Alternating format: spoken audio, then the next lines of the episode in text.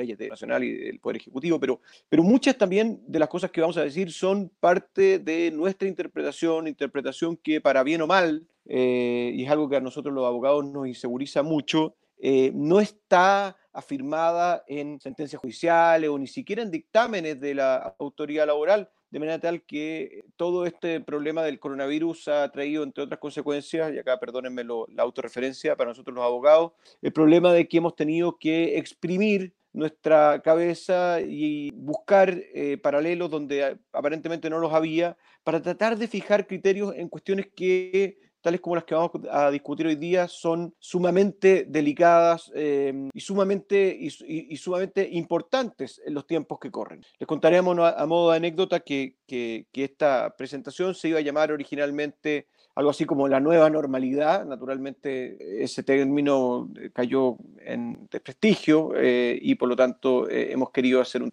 usar un término bastante más neutral, como es el trabajo en era de pandemia, porque efectivamente eh, aun cuando el, término nueva normalidad haya caído en, desprestigio, tal como decía, lo cierto es que algunas de las cosas que vamos a conversar ahora probablemente tengan una vida útil relativa. Ahora, ¿aló?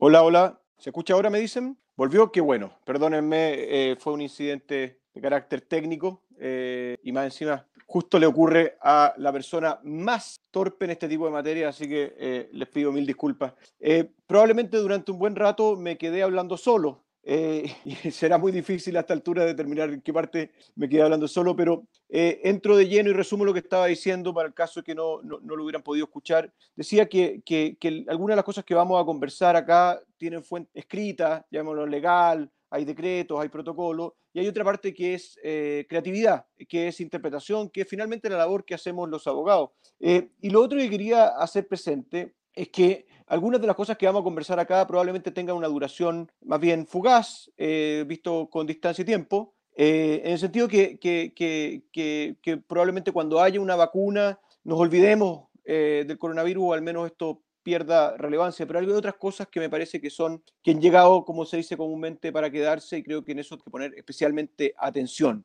Como decía, el propósito de esta conversación, el propósito de esta presentación eh, que humildemente estoy haciendo, eh, es ir marcando temas. Yo sé que no vamos a poder abarcar el tema por completo, pero al menos ir marcando algunos asuntos, materias que me parece que son especial de relevancia para eh, tener ojo, para poner cuidado. Lo primero que quisiera decir es que acá no estamos hablando sobre la nada. Eh, acá no es que estemos, eh, yo hablaba de la creatividad de los abogados, asunto. Bueno, no es solo creatividad. Acá hay un marco legal y primeramente hay un marco legal general que aplica para todas las empresas. No voy a repetirlo, pero ustedes lo pueden ver en el, en el, en el PowerPoint que espero eh, eh, si pueden estar viendo, así como pueden estar escuchándome. Eh, y, y, claro, la, los deberes de, y la responsabilidad, esto es bastante genérico y bastante obvio para los que están vinculados con el tema de la seguridad en el trabajo, pero finalmente la responsabilidad que tienen todas las empresas, ya sea con sus trabajadores o con trabajadores de sus contratistas o subcontratistas, eh,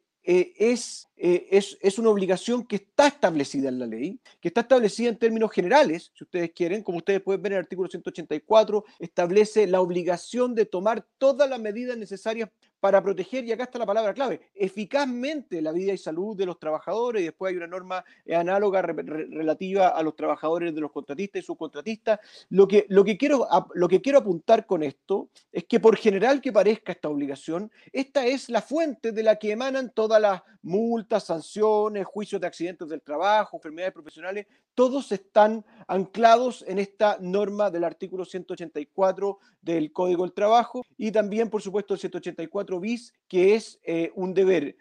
eh, por, por, una parte de la empresa de informar, de adoptar medidas y por otra parte el derecho del trabajador para, para eh, cuando ve en riesgo su vida y salud, el mismo inhibirse de tomar, eh, inhibirse de trabajar y tomar medidas, llamémoslo así, de su propia mano. Es una norma relativamente nueva que ha tenido una vida eh, bien interesante en cuanto a que ha sido una norma que se ha usado, que personalmente me ha tocado participar en, en varios, eh, en varios asuntos judiciales y no judiciales que dicen relación con este derecho que se ha establecido los trabajadores. Y acá está, como decía, acá está la fuente, de acá emana todo. y también tenemos el artículo 1 del Reglamento de Seguridad Minera, eh, pero, pero, pero como digo, estas normas, por generales que les parezcan, es desde donde tenemos que construir todo lo que viene a continuación en esta charla. El, el, el deber de la empresa de cuidar la vida y salud de sus trabajadores en forma eficaz. Y en forma eficaz es casi una obligación de resultado. Ustedes tienen que ser en esto, y no estoy diciendo nada nuevo, ni, ni descubriendo,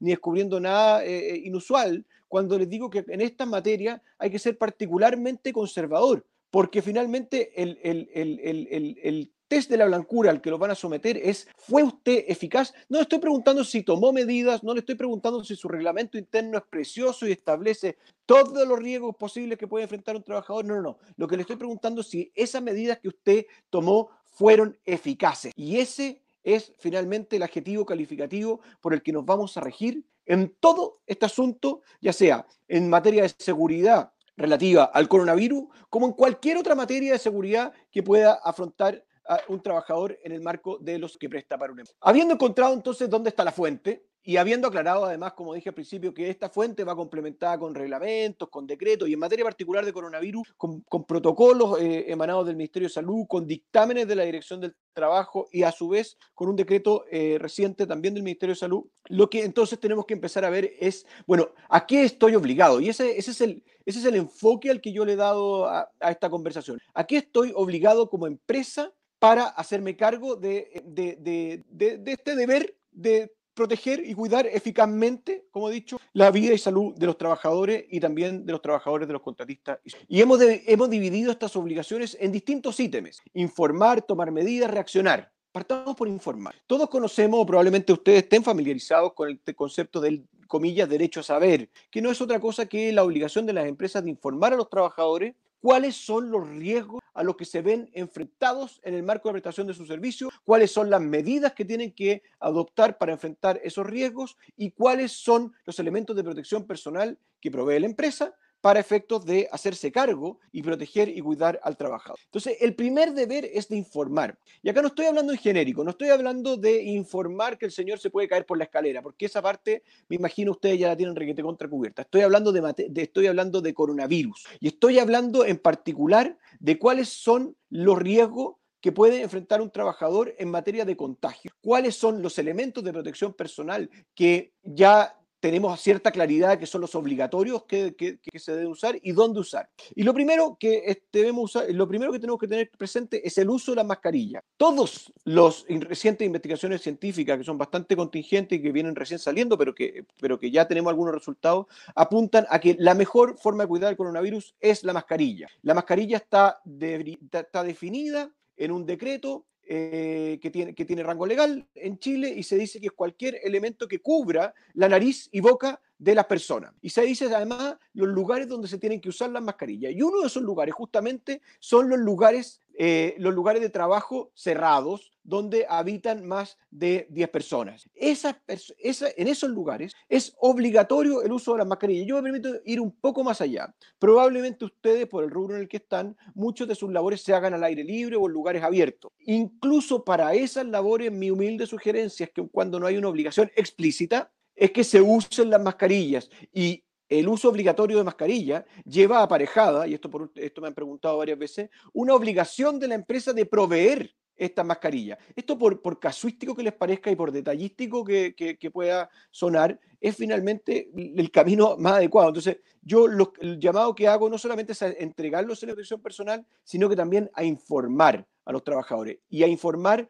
no solamente mediante verbalmente, mediante eh, publicaciones que ustedes pueden hacer en diario mural o en lugares visibles de la empresa, sino que desde ya mi llamado es a modificar los reglamentos internos de orden, higiene y seguridad de las empresas y a incluir este tipo de medidas y incluir las medidas que uno siempre está escuchando en televisión. Si en esto que no estoy diciendo nada nuevo, el uso de la mascarilla, el lavado de manos, eh, el, el uso de alcohol gel, cuáles son los síntomas del coronavirus. Y en esto es interesante porque el decreto que se publicó recientemente hace unos días por parte del Ministerio de Salud eh, incluye nuevos síntomas a los que ya conocíamos. Siempre habíamos hablado de temperatura por sobre los 37,8 grados, tos, eh, ahogos, eh, eh, en fin, dificultad respiratoria, pero ahora se agregaron algunos tales como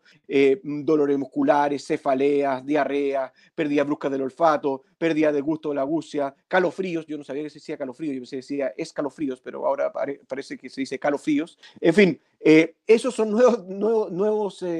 nuevos síntomas y esas materias tienen, y acá está el llamado a informar, tienen que quedar recogidas en los reglamentos internos de orden, higiene y seguridad de las empresas. También tienen que quedar recogidas ciertas medidas tales como lo que he dicho de lavado de manos, de distanciamiento social, de saludo, esas cosas para resguardo y protección de ustedes, las empresas, tienen que quedar, tienen que quedar recogidas, como decía, y tiene que ser materia de información, no solamente de los riesgos que enfrentan los trabajadores cuando están en sus labores, sino que también hacerse cargo de los riesgos en el transporte, que eh, el uso obligatorio de mascarilla en transporte público y privado, el,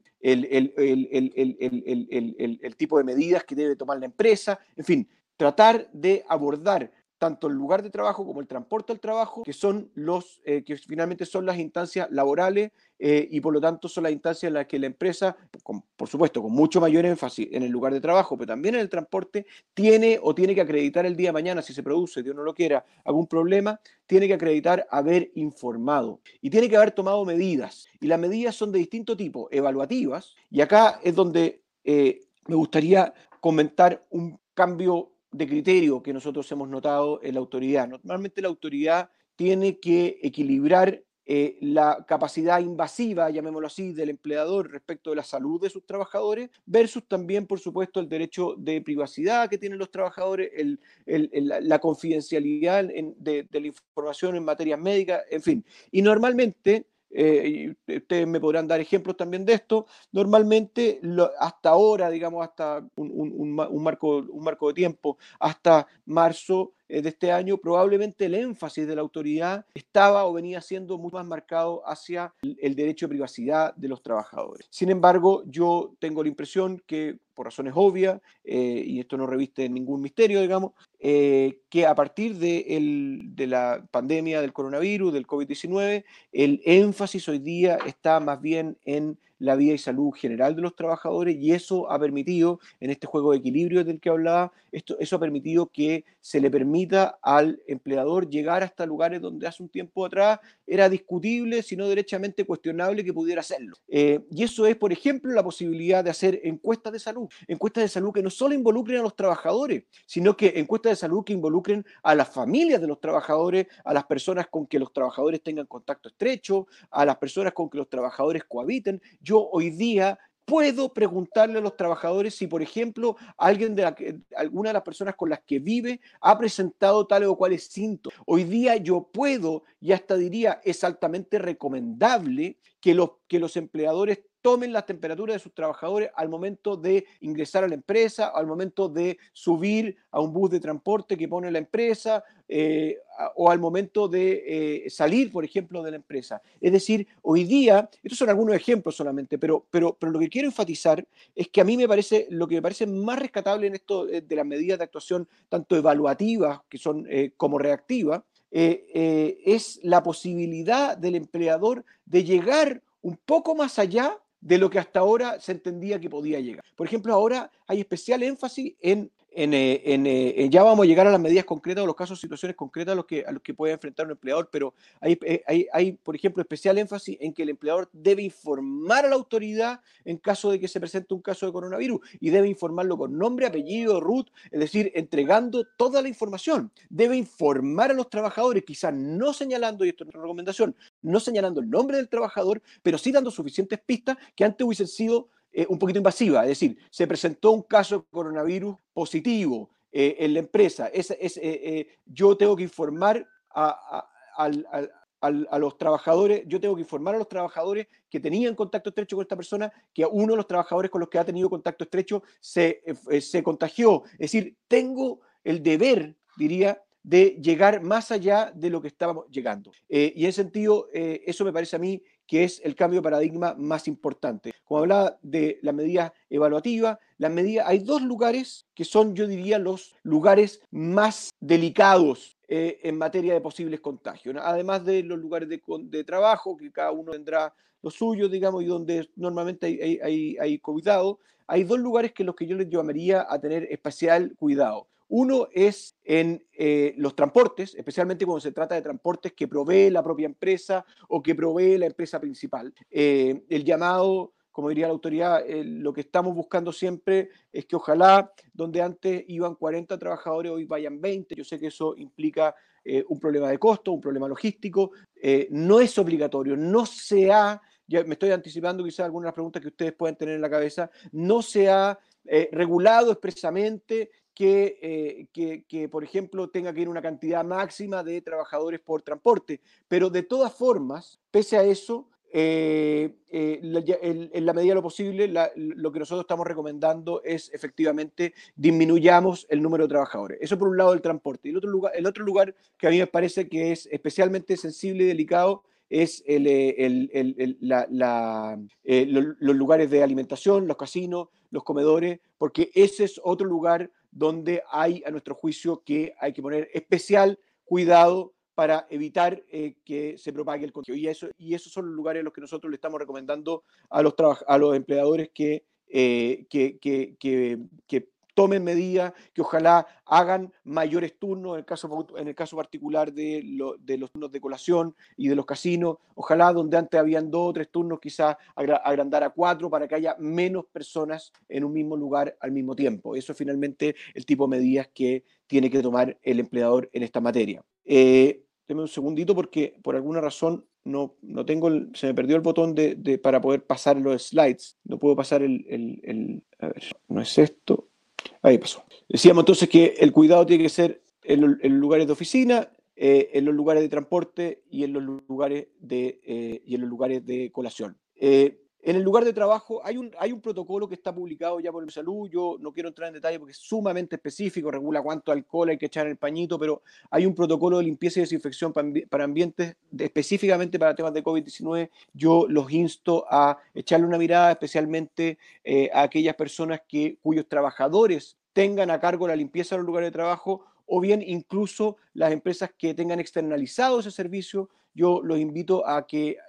a que a su vez le hagan presente a estas empresas de limpieza que consulten este protocolo de limpieza y desinfección. Como decía, es súper específico, es súper puntual. No voy a, no creo que sea materia de, este, de esta conversación eh, entrar en ese nivel de detalle, pero eh, le insisto, es un documento que eh, que tiene por propósito regular y ver cómo eh, combatimos específicamente este tema del coronavirus. Y acá déjenme, permítanme una reflexión que tiene, dice relación con este tema, pero también dice relación con todos los temas que estamos conversando. Esto se trata finalmente de que la empresa el día de mañana, si se presenta un problema, la empresa pueda decir, mire, acá está mi checklist. Yo informé, yo tomé medidas, yo yo, yo tomé la temperatura de los trabajadores. Yo cuando se me presentó un caso sospechoso o un caso probable o un caso confirmado, informé a los trabajadores, informé a los trabajadores que tenían contacto estrecho, permití que vayan a hacerse un, un, examen. Es decir, ese finalmente es el, el, es el, es el, es el, es el tipo de asuntos que nos va a permitir el día de mañana decir, ¿sabe qué? Yo estoy al día, yo me preocupé, yo, yo, yo, yo hice todo lo que estaba a mi alcance para evitar este problema. Y no lo evité, ¿sabe qué? Porque es una pandemia. Porque hay cosas, y en esto se los quiero ratificar, algo que por lo demás seguramente ya saben, hay, cosas que están fuera de nuestro control. Nosotros simplemente podemos hacer aquello que está en nuestro control. ¿ya? Y aquello que está en nuestro control, entre las medidas que ustedes han visto en, en los slides que han pasado de esta presentación, está, por ejemplo, evitar las reuniones presenciales. Eh, nosotros hemos aprendido todo eh, durante estos meses, algunos más a la fuerza que otros, en mi caso muy a la fuerza, a eh, interactuar a través de estas herramientas, tales como las que estamos usando en este momento. Bueno, yo creo que este tipo de herramientas le queda un buen rato, incluso cuando, cuando las cosas vayan normalizándose, incluso cuando vayamos volviendo a los lugares de trabajo, aquellos que estamos teletrabajando o aquellas o, que volvamos a tener el contingente normal, este tipo de, de reuniones presenciales debieran estar debieran estar cada vez más reducidas. Se acabaron las galletitas, se acabó el cafecito, porque, porque la sugerencia de la autoridad es que no haya alimentos, ni haya, eh, eh, ni haya eh, incluso bebestibles dentro de la reunión. Yo tengo como, como, como, como, como empresa la obligación de tomar nota y de guardar un registro por un mes de los asistentes a todas las reuniones que yo realice. ¿Cuál es el sentido de eso? Que si alguno de esos asistentes el día de mañana se presenta en un caso de coronavirus, un caso probable, un caso sospechoso, yo tengo que informarle a esas personas que asistieron a la reunión, incluso si son externas, para que tomen medidas. El, uso de la mascarilla en lugares cerrados es algo que ya que ya habíamos, que ya habíamos eh, conversado. Eh, recambiar la mascarilla, informar, tomar medidas, eh, informar, por ejemplo, en aquellas empresas que tengan eh, uso de ascensores, que dentro de los ascensores no solo hay que guardar distancia y un número máximo de trabajadores o de personas por ascensor, sino que también dentro de los ascensores se debe usar la mascarilla. En estas cosas no se cansen de repetirlas, perdonen lo, lo detallista y lo casuístico, pero es que es el tipo de cosas que hacen la diferencia y el tipo de cosas que hoy día nosotros estamos más empeñados en enfatizar. ¿ya? Eh, hay algunas medidas también, eh, como ustedes pertenecen al área minera, hay algunas medidas particulares respecto de temas de campamento, eh, respecto a la limpieza que debe hacerse, por supuesto, diariamente en las habitaciones, instruir y facilitar el distanciamiento social entre sus habitantes. Eso significa a lo mejor reestructurar, rediseñar, recambiar alguna, alguna, alguna, algunas decisiones, eh, alguna, algunas medidas respecto a la cantidad de personas que pueden convivir en el campamento al mismo tiempo eh, y, por supuesto, tomar medidas de limpieza, que son aquellas que yo les he enfatizado. La última parte,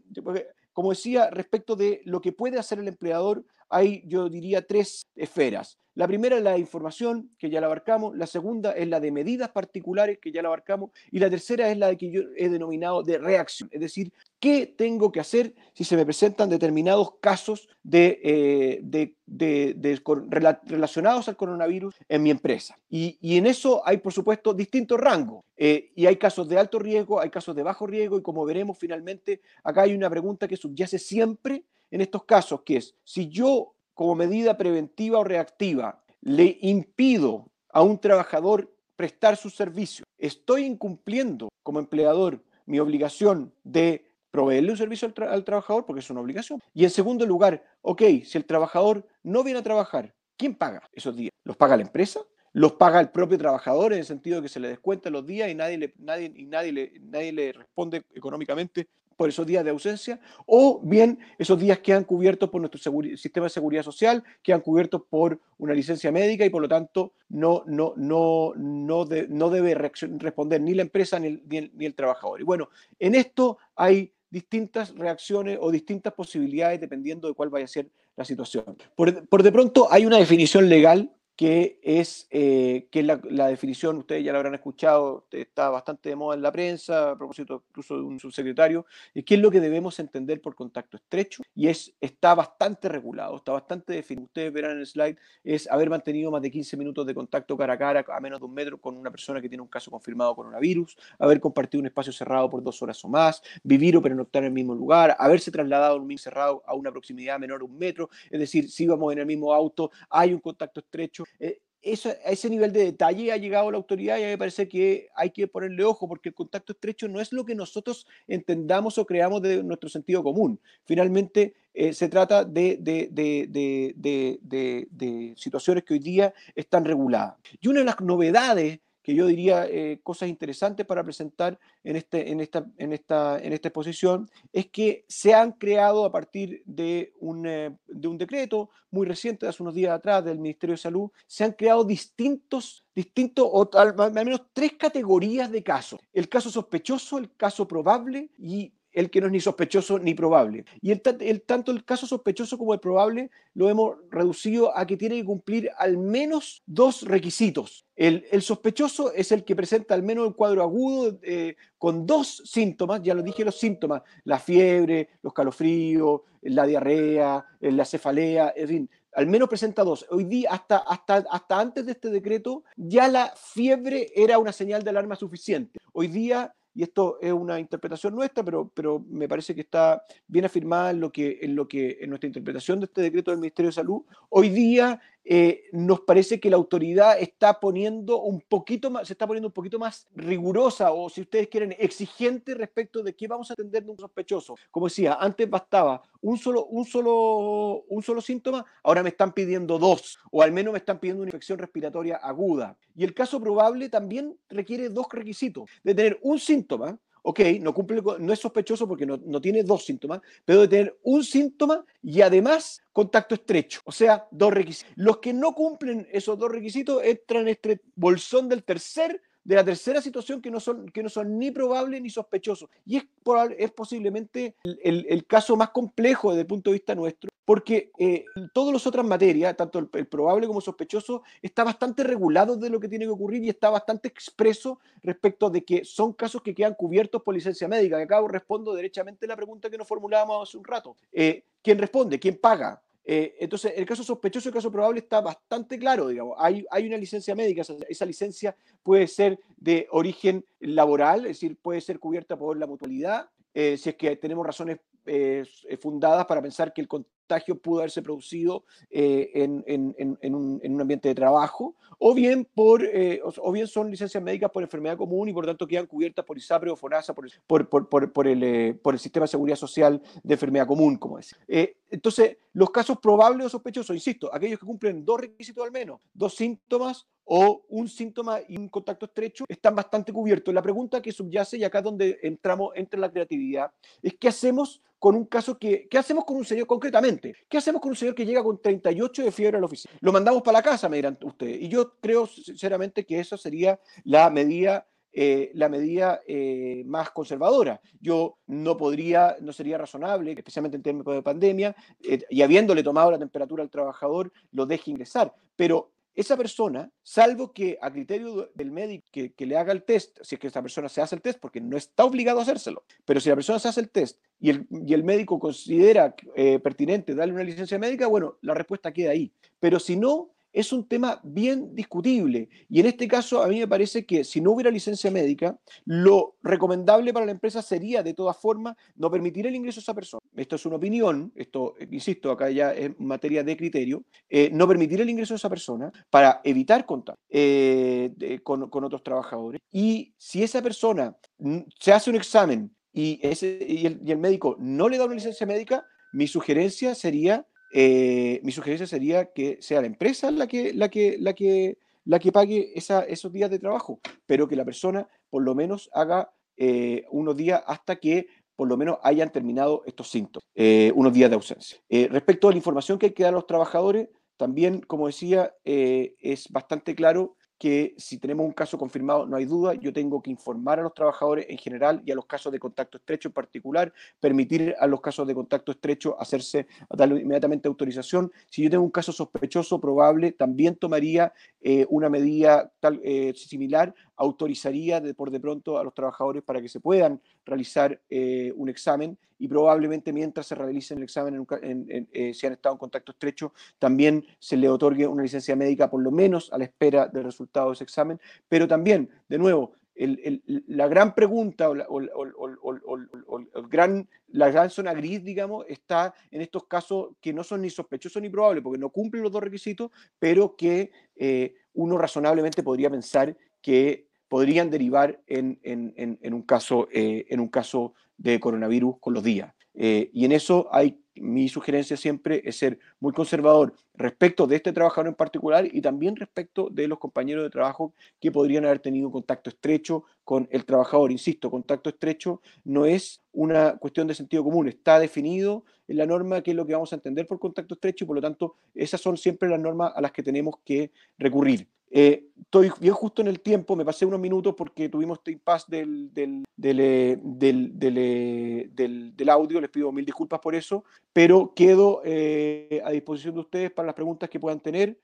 No estaba viendo el chat justamente para no distraerme en mi presentación, pero ahora, si ustedes gustan, encantado de ir contestando las preguntas que tengan en los próximos, en los próximos momentos. Me está escribiendo Luis, que es el coordinador, me estaba poniendo transmitiendo las dudas que ustedes dejaron en el chat. Preguntan, ¿la empresa tiene la obligación de proveer las mascarillas teniendo en consideración que está claro que no son EPPs por definición? A mí me parece que sí. Eh, me parece que existiendo un reglamento que establece la obligatoriedad del uso de mascarilla, al menos en algunos de los lugares de trabajo, en esos lugares de trabajo siendo obligatorio el uso de mascarilla, entonces me parece a mí, esto, no, insisto, no está explicitado, pero mi criterio me dice que es el empleador el que debe proveer la mascarilla. Me, después pone el comentario para discusión. La empresa todo test rápido y si es reactivo, lo mandamos a cuarentena. Hubo contacto estrecho con personas reactivas en estos test, también lo mandamos a cuarentena. Me parece que eh, ese comentario está súper en línea con lo que venimos comentando. Yo siempre en esto les voy a sugerir, eh, obviamente el análisis caso a caso quizás permite algún matiz, pero siempre les voy a sugerir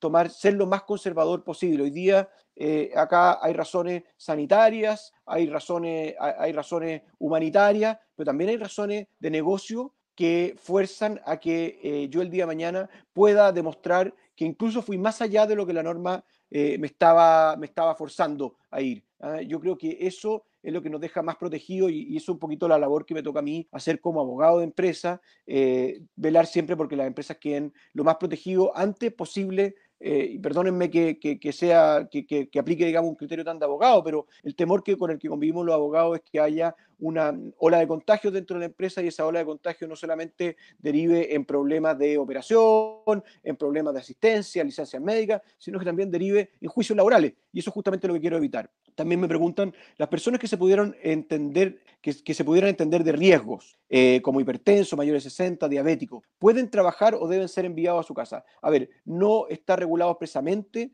que las personas de riesgo deban quedarse necesariamente en sus casas. Hoy día eh, hoy día lo,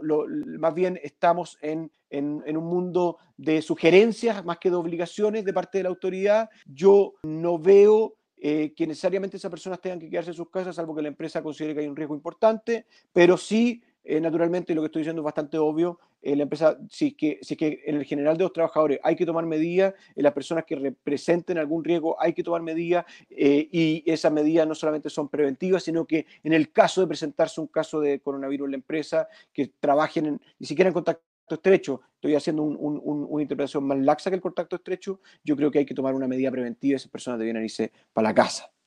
¿Eh? La inspección del trabajo solicita una declaración simple para personas que tengan sobre 60 y sin enfermedad crónica. Estas hasta, hasta 60 y 75 años. A ver, eh, yo he visto, y en esto hay, hay, hay, hay, como decía, no estamos, no hay prohibiciones expresas eh, para, para las personas de 60 años, eh, pero sí he visto que las eh, inspecciones del trabajo han, eh, han tomado este tipo de, de, de, de resguardo, han hecho esta, esta, estas, eh, han hecho esta, esta encuesta eh, yo creo que eh, si es que, insisto, no hay una prohibición expresa, pero si se presenta un caso, la reacción siempre tiene que ser, la primera reacción tiene que ser a cuidar a estas personas. Y, y cuidarlas, estoy siendo súper concreto, es mandarlas para la casa. Y si eso va a ser un costo de la empresa porque no hay una licencia médica aparejada, me parece que es un costo bien pagado. ¿eh? De nuevo, esto es una cuestión que admite montones de matices y habrá que verlo caso a caso estoy dando respuestas más bien generales, pero, pero, pero me parece que en esto hay que ser súper cuidadoso. Después dice, ¿cómo responder en caso que un trabajador en una etapa final del proyecto, término de trabajo por obra, lamentablemente se contagia? ¿Hasta cuánto tiempo debe intervenir la empresa considerando que ya por formalidad su contrato vence? A ver, mientras, mientras el trabajador es trabajador, aun cuando falta un día para que venza, para que venza el contrato, ya sea sujeto a plazo fijo o por obra faena determinada, eh, la empresa tiene la obligación por de pronto de tomar el recuerdo hasta el último momento. Segundo lugar, si llega una licencia médica estando siendo trabajador, naturalmente hay que trabajar hay que tramitarla. Ahora, una vez que el trabajador deja de, se le acaba el contrato, ya, sea a plazo fijo o el que sea, digamos, no hay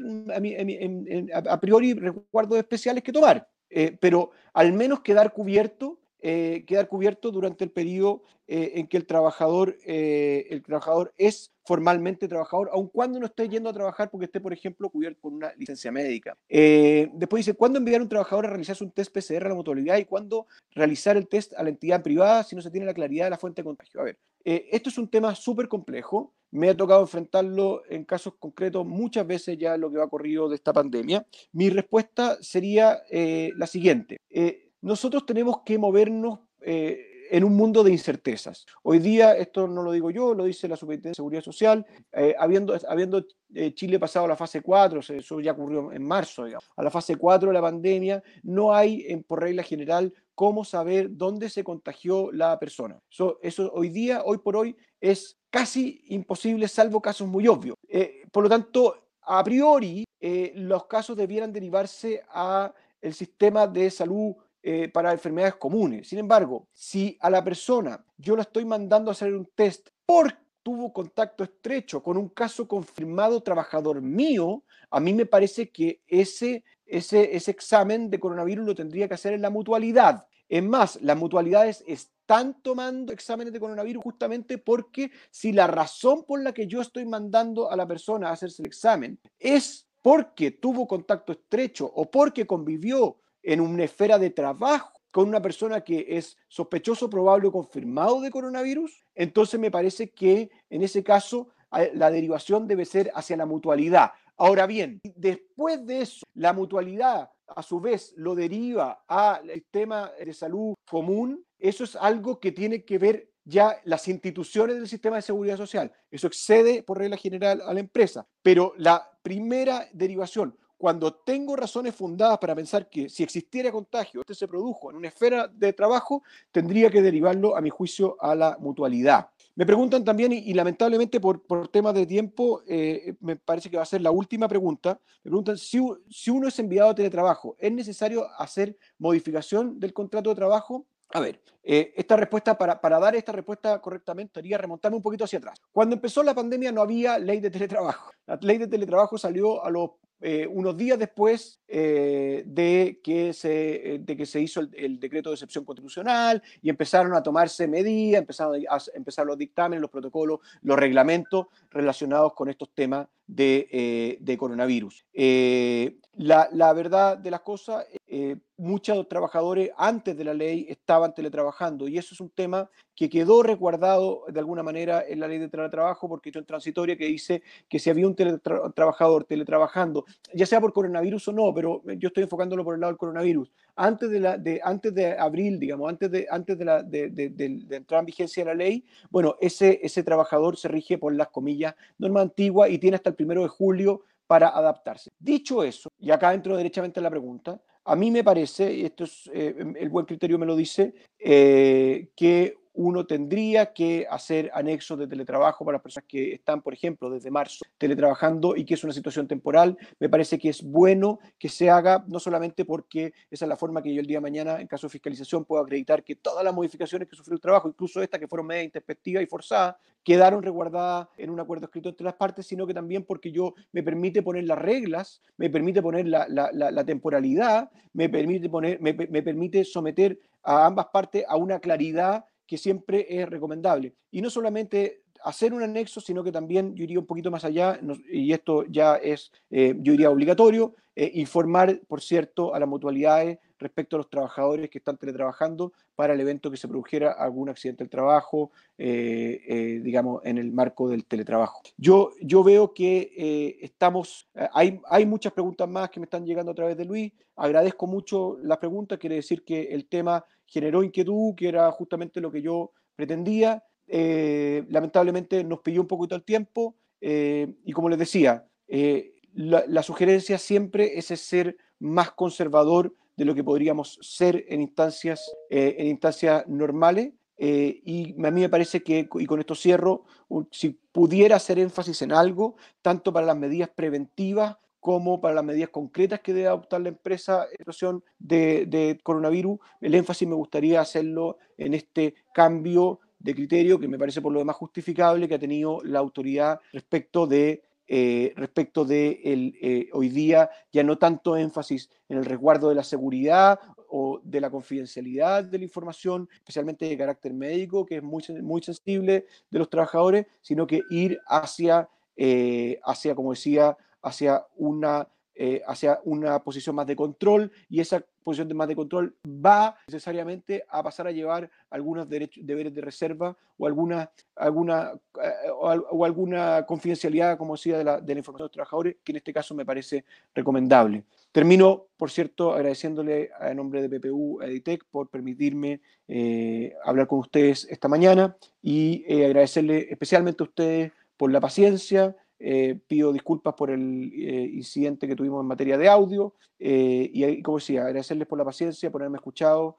y encantado de que tengamos otras instancias como esta que creo que serían muy útiles para todos. Muchísimas gracias y con esto estamos terminando el